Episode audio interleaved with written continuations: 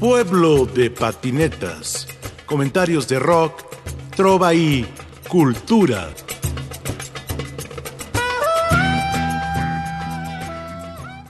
Soy Juan Mendoza. Este es el libro Nosotros iniciamos el incendio de producciones El Salario del Miedo. Libro de crónicas, de conciertos. Este es uno que se llama Cada verano llora. Manu Chao, Plancha del Zócalo, 30 de marzo del 2000.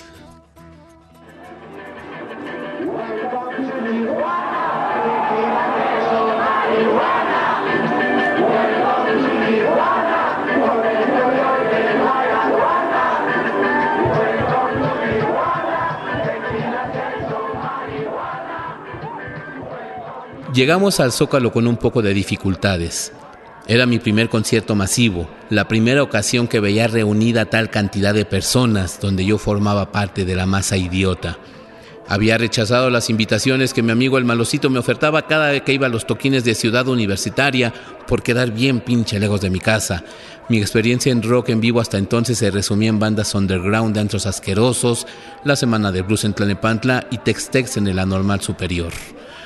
Este era uno de esos conciertos que pueden cambiar la vida y yo ni enterado. Entre empujones y apretones llegamos más o menos a la mitad de la plancha. Macy me dijo al oído que avanzaríamos más adelante, enfrente del escenario, para disfrutar mejor. Visualicé un manoseo, una untada de cuerpo, un fajecito en medio del tumulto. Comenzamos el duro periplo y aunque la tomé de la mano lo más firme que pude, sucedió lo inevitable. Como en la canción de Rodrigo González, la perdí. Una ola de gente se la llevó.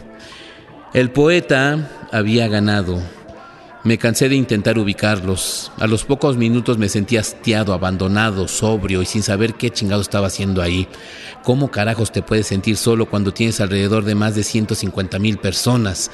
Entonces comencé a lucubrar teorías sobre Macy y el poeta, lo que haría en el concierto, a dónde la llevaría después, cómo le abriría las patotas. Y ella con gusto, sin pedir ayuda, sin gritar mi nombre, porque no se acordaría de mí. Me enojé, ni siquiera me gustaba Manu Chao de solista, se me hacía pretencioso con un discurso actuado, repetitivo y circular. Seguramente su gorra de alpaca andina hedía mugre y marihuana añeja y yo no sabía ni siquiera que era francés. No tenía dinero suficiente para regresar en taxi, pagar un hotel, trasnochar en una cantina después del concierto, sin amor, sin bebida, sin amigos ni conocidos a la mano. Ya estaba bastante avanzado en la plancha del Zócalo como para intentar retirarme. Tenía cigarros que servían un poco de consuelo. Y entonces me dediqué a fumar muy enojado cuando salió José Manuel Tomás Artur Chau Ortega, portando una playera blanca con una estrella roja, una mano negra y las siglas CZLN. Saludó a los mexicanos, dedicó el concierto al Popo, sí, al volcán, a los niños de la calle, a las familias de toda la gente presa y comenzó a tocar Bala Perdida e inmediatamente después Bienvenida a Tijuana.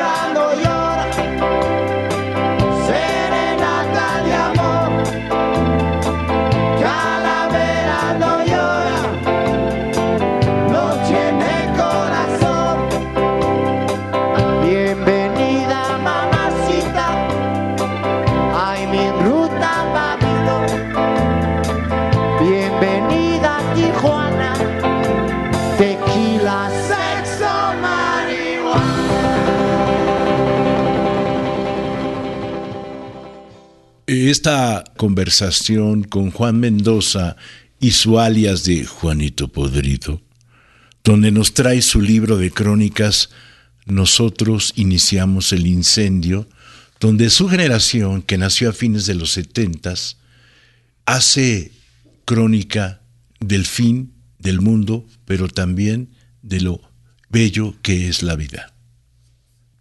Traes cuatro libros. Sí. Pero nos vamos a concentrar, nos vamos a concentrar en las crónicas. Nosotros iniciamos el incendio. Y tú formas parte de la generación de la revista Generación. exacto.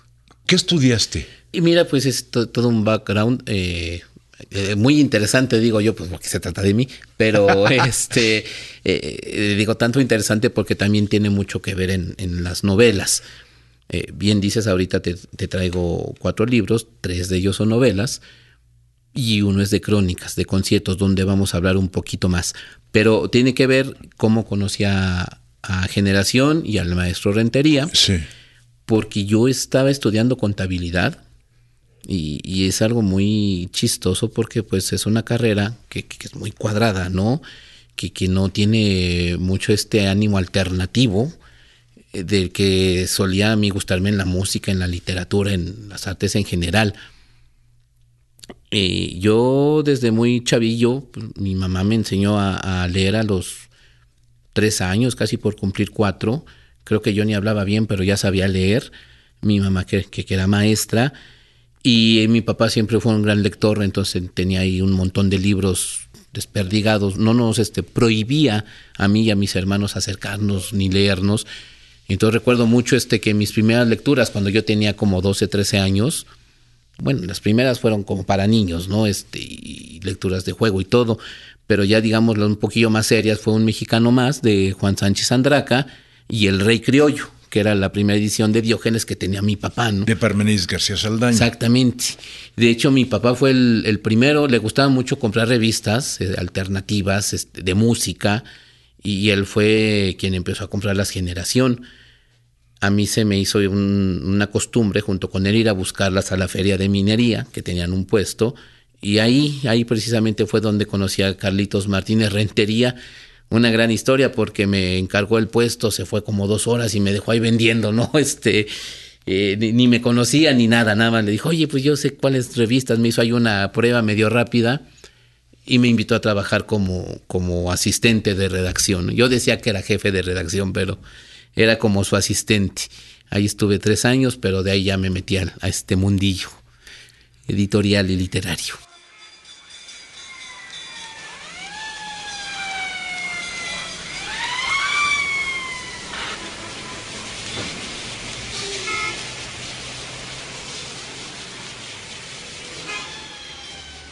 La noche era nocturna. Los Exquisitos, Multiforo Cultural Alicia, Ciudad de México, 13 de enero del 2006. Fragmento. Old World Underground, Where Are You Now?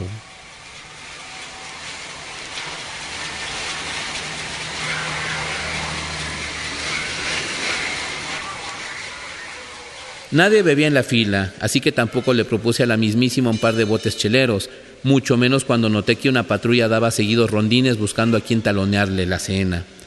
No es miedo, es hartazgo de darle mi dinero a puercos policías. Poco más de una hora y media, la fila comenzó a avanzar. La logística resultó efectiva y no tardamos mucho en entrar. Los exquisitos, al ver a toda la gente que había ido a verlos en su reencuentro, habían decidido tocar dos veces esa misma noche. A nosotros nos tocó la segunda tanda. Pagamos el cover y subimos las diminutas escaleras para descubrir que el bodegón sudoroso y apestoso estaba atiborrado. Mañosamente nos fuimos moviendo hacia la izquierda, de frente al escenario, cerca de los baños. Una vez que encontramos la pared, inicié el periplo para ir a conseguir dos cervezas tibias. La barra se ubica a un lado del escenario, por lo general es de fácil acceso, no esta vez. Cuando pude llegar, pedí de una vez cuatro cheves. De cualquier manera estaban al tiempo, como lo imaginé.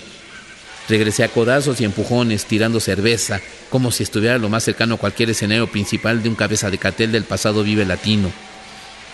Entonces vinieron a mí las preguntas, ¿por qué chingados me gustaba tanto el Alicia si la neta era un antro bastante feo? ¿Por qué me sentía en casa cuando estaba tan incómodo, con cheve al tiempo que la más de veces se agota pronto y en ocasiones ni venden? No había respuesta, nunca la hubo, no lo habrá. Lo único que me quedaba era levantar las manos al cielo y dar las gracias a Bukowski, que nada hecho no era pet friendly, porque de lo contrario, nuestro CBGB también habría cacas de perro, como en el CBGB de Nueva York.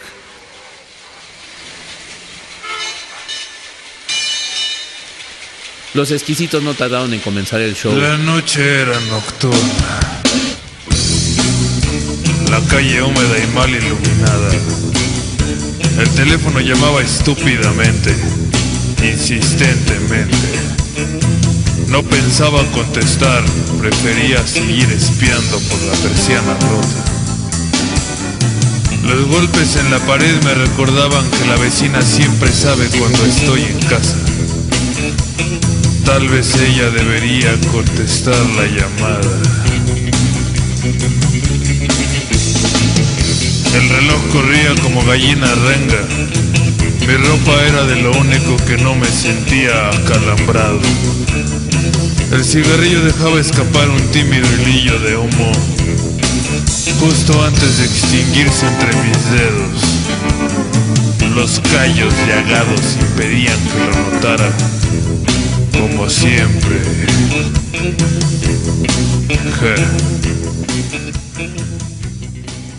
Agarraron la onda de las circunstancias y ahí estaban después de un buen rato de no presentarse juntos, tocando por segunda vez en esa noche. Nacho Desorden, Willy Damas, Alex Fernández y Brisa Vázquez. Esta última llevó a su hijo, quien de repente se escapaba al escenario para darle unos abrazos. Abrieron como se esperaba con pum, pum, bang, bang. Willy Damas sacó un papelito con la letra y lo leyó. Terminando nos dijo, pues sí, ya lo sé, que no es la rola más famosa, pero la neta es que no me la sé y ya se me olvidó. Cuenta Rogelio Garza que esa rola nació de un chiste local en un momento que estaban reunidos y pensando y escribiendo letras para su disco debut. Y Nacho se fue un momento. Voy a echarme un baño, ahí les encargo la rola. Nomás Alex, no vayas a salir con tus mamadas tipo La noche era nocturna. Y fue precisamente así como inició. Y fue en ese momento que me vino esa respuesta, ¿por qué me gusta tanto el Alicia? Adiós tristeza o la botella de licor.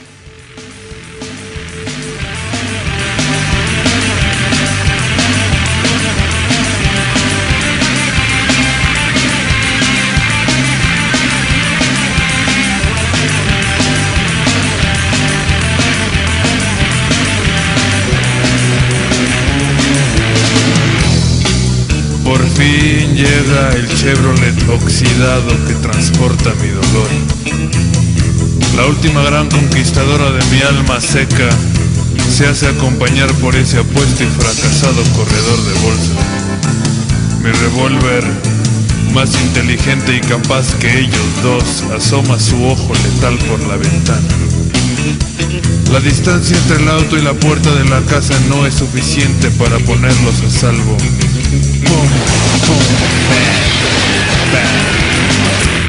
Adiós tristeza o la botella de licor. Tú has sido testigo, por ejemplo, de la construcción del tren suburbano. Has sido testigo de cómo se ha gentrificado esa parte de Tlane, cómo se gentrificó el centro de Tlane y la migración que siempre fue, ya sea de, de Oaxaca, de Puebla, hacia el Estado de México, pero sobre todo después del terremoto, cómo se fue la migración de la Ciudad de México al Estado de México. ¿Tú cómo viviste eso? Pues fue este bien, bien sorprendente en realidad, porque ahora que recuerdo hace 25, 20 años más o menos, me acuerdo el periplo que era regresar de cualquier lugar del DF a Atlane, al, que está en realidad pegadito al DF, e- era toda una odisea, una aventura, y, y yo me la aventaba, pues me la empecé a aventar desde que entré a la vocacional, que me tocó ir a la Ciudadela, y de ahí... A Boca 5. A Boca 5, exactamente, de ahí pues me empecé a aventar todo el todo ese viaje. No se me ocurriera ir a una fiesta en la noche porque tenía que estar muy al pendiente de los horarios de las últimas salidas, tanto del metro como del camión, ¿no? Si no, pues me tocaba caminar o me tocaba buscar dónde trasnochar, ¿no? cuando salió el suburbano que veía los letreros que decían 15 minutos de Tlane a, a Buenavista, pues para mí eso era una broma, ¿no? Eso nunca se va a poder hacer, ¿no? Y ahorita ya son, son redes más eh, amigables, pues, para poder eh, llegar y, conectarse. Pues ya, ya puedes llegar al, en suburbano a Buenavista, de ahí tomas el metrobús o tomas un metro, llegas más rápido, cierran más noche, pero pues aún así sigue siendo complicado esa llegar. Hay una preocupación amorosa con el movimiento, siempre estás en movimiento. Cuéntame. Sí, en mi reflejo, en una montaña cubierta de nieve, pues es esta ansiedad de, de un el personaje, que, que, es un muchachón, quizá este, pues me, me, han comentado así, quizá mi alter ego, pero finalmente él es personaje y se sí. maneja por sus propios deseos y demonios, que estudia contabilidad, pero quiere ser escritor, ¿no?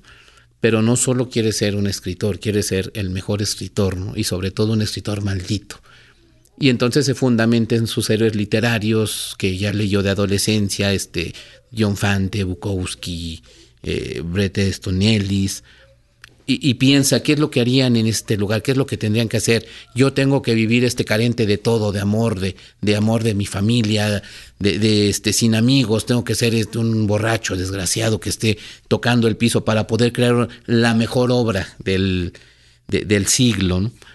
Eh, pero eso pues es su camino iniciático, ¿no? Es lo que tiene que, que pasar y descubrir que, que, quizá no necesitaba hacer nada de eso, ¿no? Que solamente tenía que dedicarse. Pero ese camino, que como bien dices, ese movimiento de, de pasar de, este, de, un plano a otro y descubrirlo, eh, tiene que ver mucho en esta novela, ¿no? En una presentación me comentaron, habla de cómo un escritor está escribiendo su novela revolucionaria, pero lo más chistoso es que en ningún momento lo está escribiendo, ¿no? Siempre está haciendo otras cosas, pero nunca está escribiendo, ¿no? Y qué bueno, porque eso sería bastante aburrido, ¿no? Lo que queremos ver es lo que le pasa, porque al final pues resulta cosas bastante divertidas, ¿no?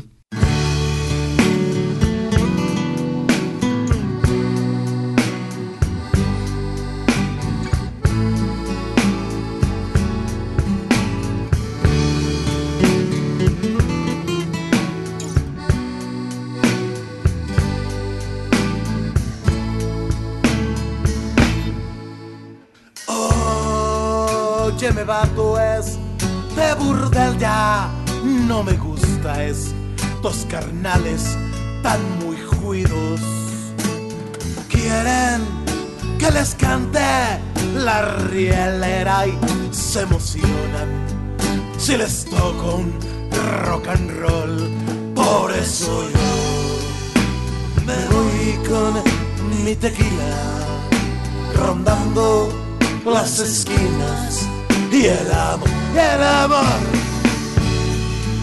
Por eso yo me voy con mi tequila, rondando las esquinas y el amor.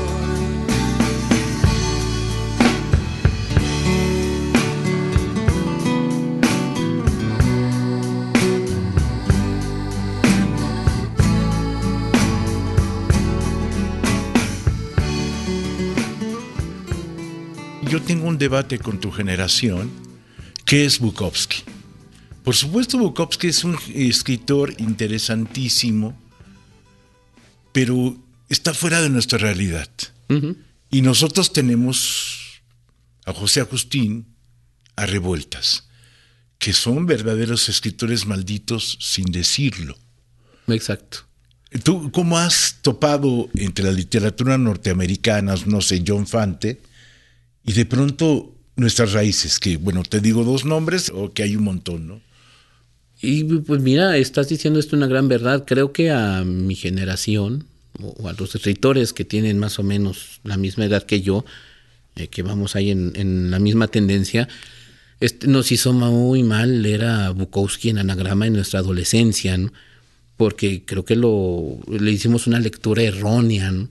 Eh, es muy bueno, yo siempre lo, lo menciono, lo, lo, lo, recomiendo, lo recomiendo para morrillos. Sí. Yo lo leí cuando tenía 15 años, eh, fue una revelación, pero, pero realmente, eh, bien dices, pues era un escritor californiano, un maldito y todo, pero a los bares que se metían, pues no tenía nada que ver a los bares con que se metían los este, jóvenes de mi generación.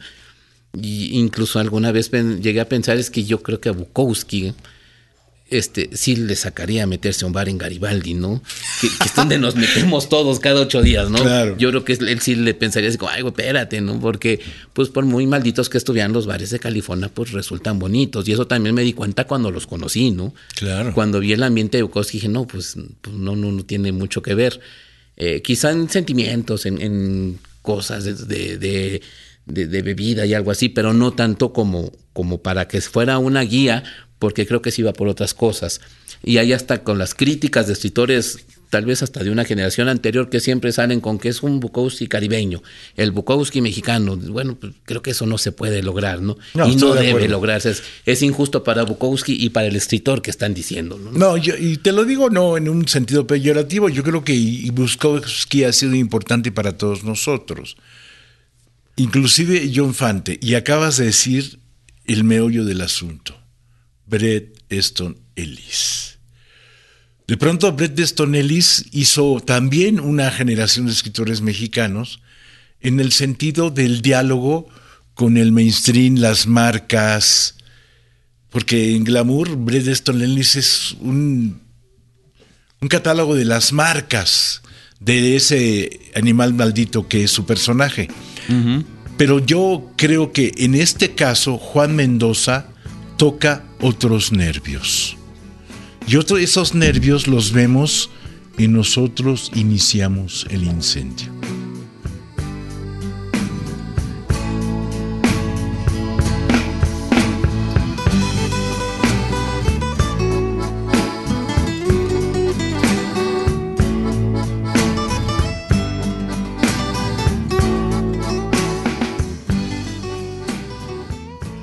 ¿Cómo empezaste a juntar estas crónicas? Pues mira, la, verdad es que ese es un reto bien bueno, el, retar a la memoria. En algún momento eh, le tuve a Alejandro González Castillo para platicar. Y, le, es este, el, hombre que hace el prólogo. El hombre que hace el prólogo, que tiene también que pronto estará aquí con nosotros. Unas crónicas buenísimas en, El Sadero del Miedo, eh, Manual de Carroña eh, estuve platicado con él, voy a, voy a hacer una, un comercial. Eh, en Omi Pongs, que es donde soy locutor con Alfonso Morcillo, lo invitamos a que hablara de Manual de Carroña y le preguntamos de repente cuál es el concierto que más te arrepientes de no haber ido. Y así sin pensarlo lo dijo, ¿no? Las Breeders en el 2000 en el Salón 21. Y me dio mucha emoción porque, no manches, yo sí fui a ese concierto. Y fue toda una aventura porque me gané los boletos en el radio y tuve que hablar y, estaban este, dando los boletos. Hablé de, eh, mandé el correo a nombre de una chava, tuve que ir a su casa para que me diera una carta poder. Toda una aventura que empezó este Alejandro a, escucharla y dijo, no es que sí me han contado muchas cosas de ese concierto y ahora que te oigo pues me emociona más y me arrepiento más de no haber ido. Y ahí como que de no, detona y digo, bueno, tengo muchas crónicas o tengo algunas que puedo este, empezar a escribir y, las puedo juntar y, ya tengo mi libro de crónicas que tanto quiero escribir. Así es como inicio y sí, sí, este es un reto a la memoria. No garantizo que lo que cuento haya pasado al 100% tal cual. Seguramente mi, mi memoria también me traiciona y me hace meter cosas más. Pero eso es la literatura, ¿no? Eh, eh, sí, exactamente. O sea, de, de pronto antes estábamos hablando, antes de entrar a la entrevista, que por qué las editoriales eh, normales o formales, esto incluye al Fondo de Cultura Económica, esto incluye a Editorial Era, no se preocupan por este negociazo que es los jóvenes escritores. Porque si ellos tienen todo el río de la, de la distribución, ¿por qué no buscan en el underground? Incluyendo la jornada. No sé, es una pregunta que yo hago al aire. Nosotros iniciamos el incendio llega al corazón.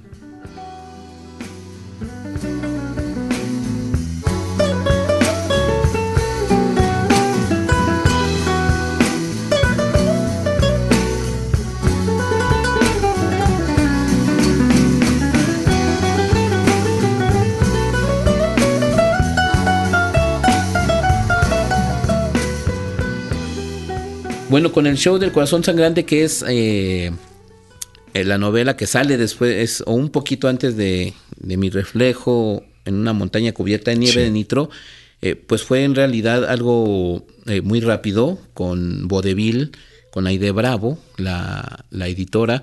Tenía dos novelas, este, los dos de, las personas que estaban ahí a cargo de Vodevil, de ella y de, este, de Alejandro. Y yo me acerqué para ofrecerle una novela, ¿no? Decir, bueno, tengo algunas ahí listas, podemos imprimir algo, si les gusta, lo hacemos, ¿no? Y pues sí, en cuestión, ese sí fue rapidísimo, unos seis, siete meses tal vez de que le entregué el manuscrito, ya existía la novela, ¿no? De hecho, lo hice entre que le di el manuscrito a Nitro y salía, salió primero la de Vodevil, ¿no? En ese momento la negociamos. Y bueno, ahora después de, de eso, Vodevil fue en el 2016, salió al mismo tiempo que nació Brisa. De entonces para acá, pues Vodevil se hizo un monstruo y ha publicado más de 17 novelas. Y tiene distribución. Eh, sí, en las ferias del libro tiene mucha presencia, y tiene su stand. Sí, lo que sucede cuando hablamos de por qué las, las tradicionales editoriales de izquierda o alternativas oficiales que se están yendo al infierno porque no venden, porque no arriesgan a este negocio. Eh, sí, sí, sí, sería muy bueno porque tanto, bueno, como todo el arte en México, ya lo sabes, Rafael, pues desde hace tanto tiempo, lo que más eh, le sufre es este, una retribución económica porque tampoco hay mucho, este, un aparato mercadotécnico muy fuerte que pueda llevarle este, tu, tu arte a, a mucha gente que se interese en comprarlo, ¿no? decía Frank Zappa, ¿no? Que, el, que el, el, arte o la cultura de masas este, llega a ti, ¿no? Pero que al underground tienes que ir tú.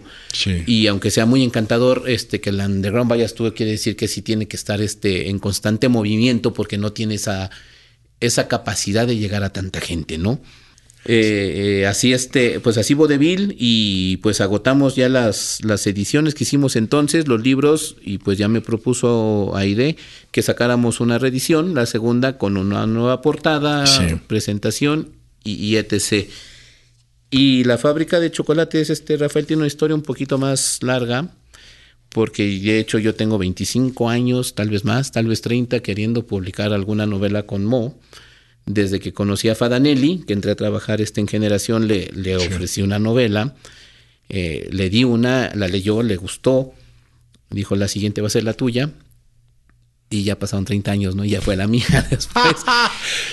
Eh, ya ni es de esa novela, ¿no? Ya, es otra. Sí, claro. Pero eh, de, esas este, historias, porque yo lo buscaba mucho y, quería preguntarle qué onda, que cuando se hacía, pues este, salieron algunas historias, ¿no? De este escritor, que a fin de cuentas es el, la segunda o la tercera parte, es el mismo, el mismo personaje de mi reflejo en una montaña cubierta de nieve, que ya le dijeron que sí una novela y ahora está buscando a ese editor, ¿no? Porque ahora quiere publicar su primera novela, ¿no? Y, ya, ya salió esa historia y ya estamos con, con Mo, finalmente, la fábrica de chocolates. Pueblo de patinetas, comentarios de rock, trova y cultura.